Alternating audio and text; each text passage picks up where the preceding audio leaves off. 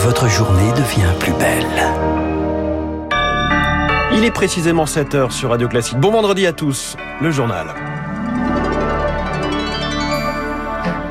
La matinale de Radio Classique avec François Geffrier.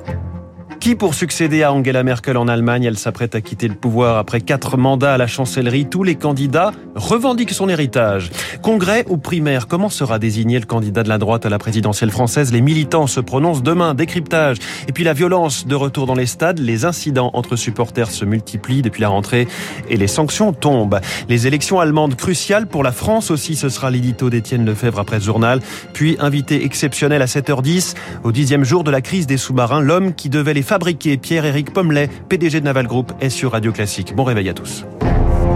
Radio Classique. Et à la une aujourd'hui, Lucille Bréau. Auf Wiedersehen, Mutti. Après 16 ans à la chancellerie, Angela Merkel s'apprête à quitter le pouvoir en Allemagne. Et oui, les Allemands votent dimanche, législatifs qui permettront de désigner son successeur. Hier, un dernier débat a opposé les dirigeants des sept grands partis allemands. À 48 heures du scrutin, les deux favoris sont au coude à coude dans les sondages. D'un côté, le conservateur Armin Laschet, de l'autre, le sociodémocrate Olaf Scholz, Marc Tédé. Les Allemands l'appellent affectueusement Mouti, maman. Depuis 16 ans, Angela Merkel incarne avec succès la stabilité et la sobriété, explique Joachim Bitterlich, ancien conseiller diplomatique d'Helmut Kohl. Les gens sont habitués à cette dame à la tête de l'État euh, qui n'est pas arrogante du tout, qui est modeste, qui habite toujours dans un appartement à Berlin, et on la voit toujours dans le même supermarché, elle fait ses achats elle-même. Avec 70 à 80% de popularité, impossible de proposer autre chose. Les candidats à la succession d'Angela Merkel ont donc décidé de la prendre pour modèle, décrypte Frank Bassner, directeur de l'Institut franco-allemand de Ludwigsburg. Olaf Scholz, qui est déjà au gouvernement avec Madame Merkel, qui est vice-chancelier, peut jouer Monsieur Merkel au fond. Il y a même une affiche pour rappeler ce geste que Angela Merkel faisait chaque fois qu'elle était sur des photos, c'était un peu sa posture. Et il a dit aussi, nous avons mené une bonne politique ensemble. Ce qui a rendu un peu furieux Amin Laschet parce que lui aussi, il prétend être l'héritier côté chrétien-démocrate de cette politique. Une rivalité accentuée par l'opposition de style. Armin Laschet est jovial et bon vivant, quand Olaf Scholz affiche une retenue digne de l'actuel chancelier allemand. À noter que la seule femme dans la course, l'écologiste Annalena Baerbock, est-elle créditée de 15 à 17% des intentions de vote? Carles Puigdemont, arrêté hier par la police en Italie, l'ancien président catalan été recherché par la justice espagnole depuis 4 ans pour avoir organisé un référendum illégal sur l'indépendance de la Catalogne. Il avait fui en Belgique en 2017 avant d'être élu eurodéputé.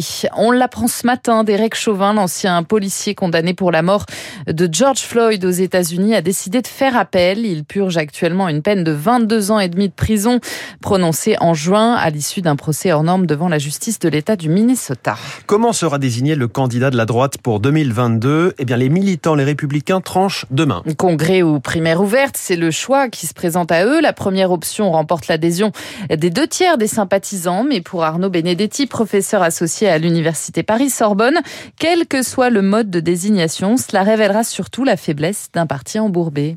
Ils essayent de régler un problème qui est un problème de fond par une question de forme. Ils n'ont pas été capables depuis maintenant 2017 d'avoir un logiciel politique qui les différencie fortement d'un côté d'Emmanuel Macron, de l'autre côté du Rassemblement national, voire aujourd'hui d'Éric Zemmour.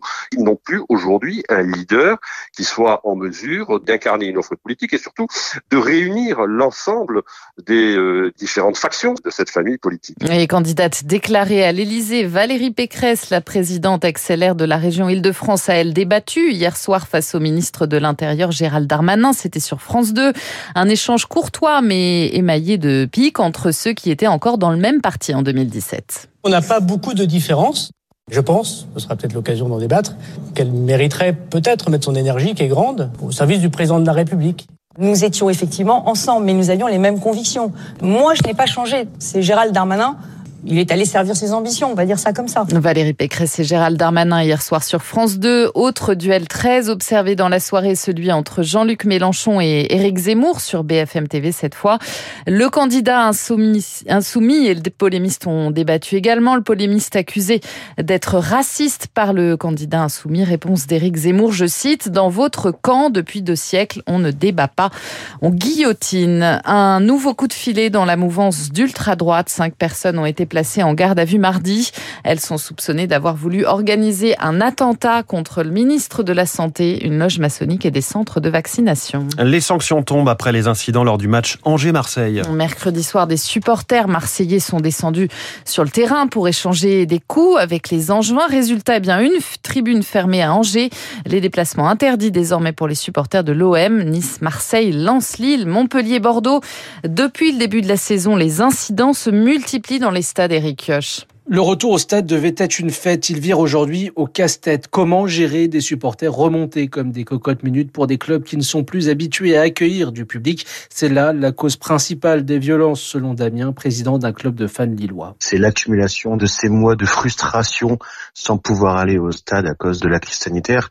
Les gens se sont défoulés, pas de la bonne manière, ça on est d'accord, une fois pour toutes en arrivant au stade pour la première fois depuis des mois et des mois. On était habitué à la colère des supporters quand leur club avait de mauvais résultats et pourtant ce qui se passe sur les pelouses ces dernières semaines traduit un malaise plus profond. Sébastien Louis, historien et sociologue du football. Le stade est un reflet déformant de nos sociétés. Le Covid a laissé des traces dans notre société française qui est fracturée à l'heure actuelle d'un point de vue socio-économique, mais aussi en des termes politiques. Le stade peut être un lieu où s'expriment certaines frustrations. Je pense que les séquelles psychologiques liées au Covid sont telles que certains se croient tout permis. Face à ces violences, des sanctions, match à huis clos, interdiction de déplacement des supporters mais Roxana Maracineanu, ministre des Sports, souhaite qu'elle soit individualisée pour éviter que tous ne paient pour le comportement de quelques-uns, éviter de gâcher la fête encore plus qu'elle ne l'est déjà. Le décryptage d'Éric Kioch et puis un nuage chargé de soufre se dirige vers la France. On le doit à l'éruption du volcan Kumbebira aux Canaries.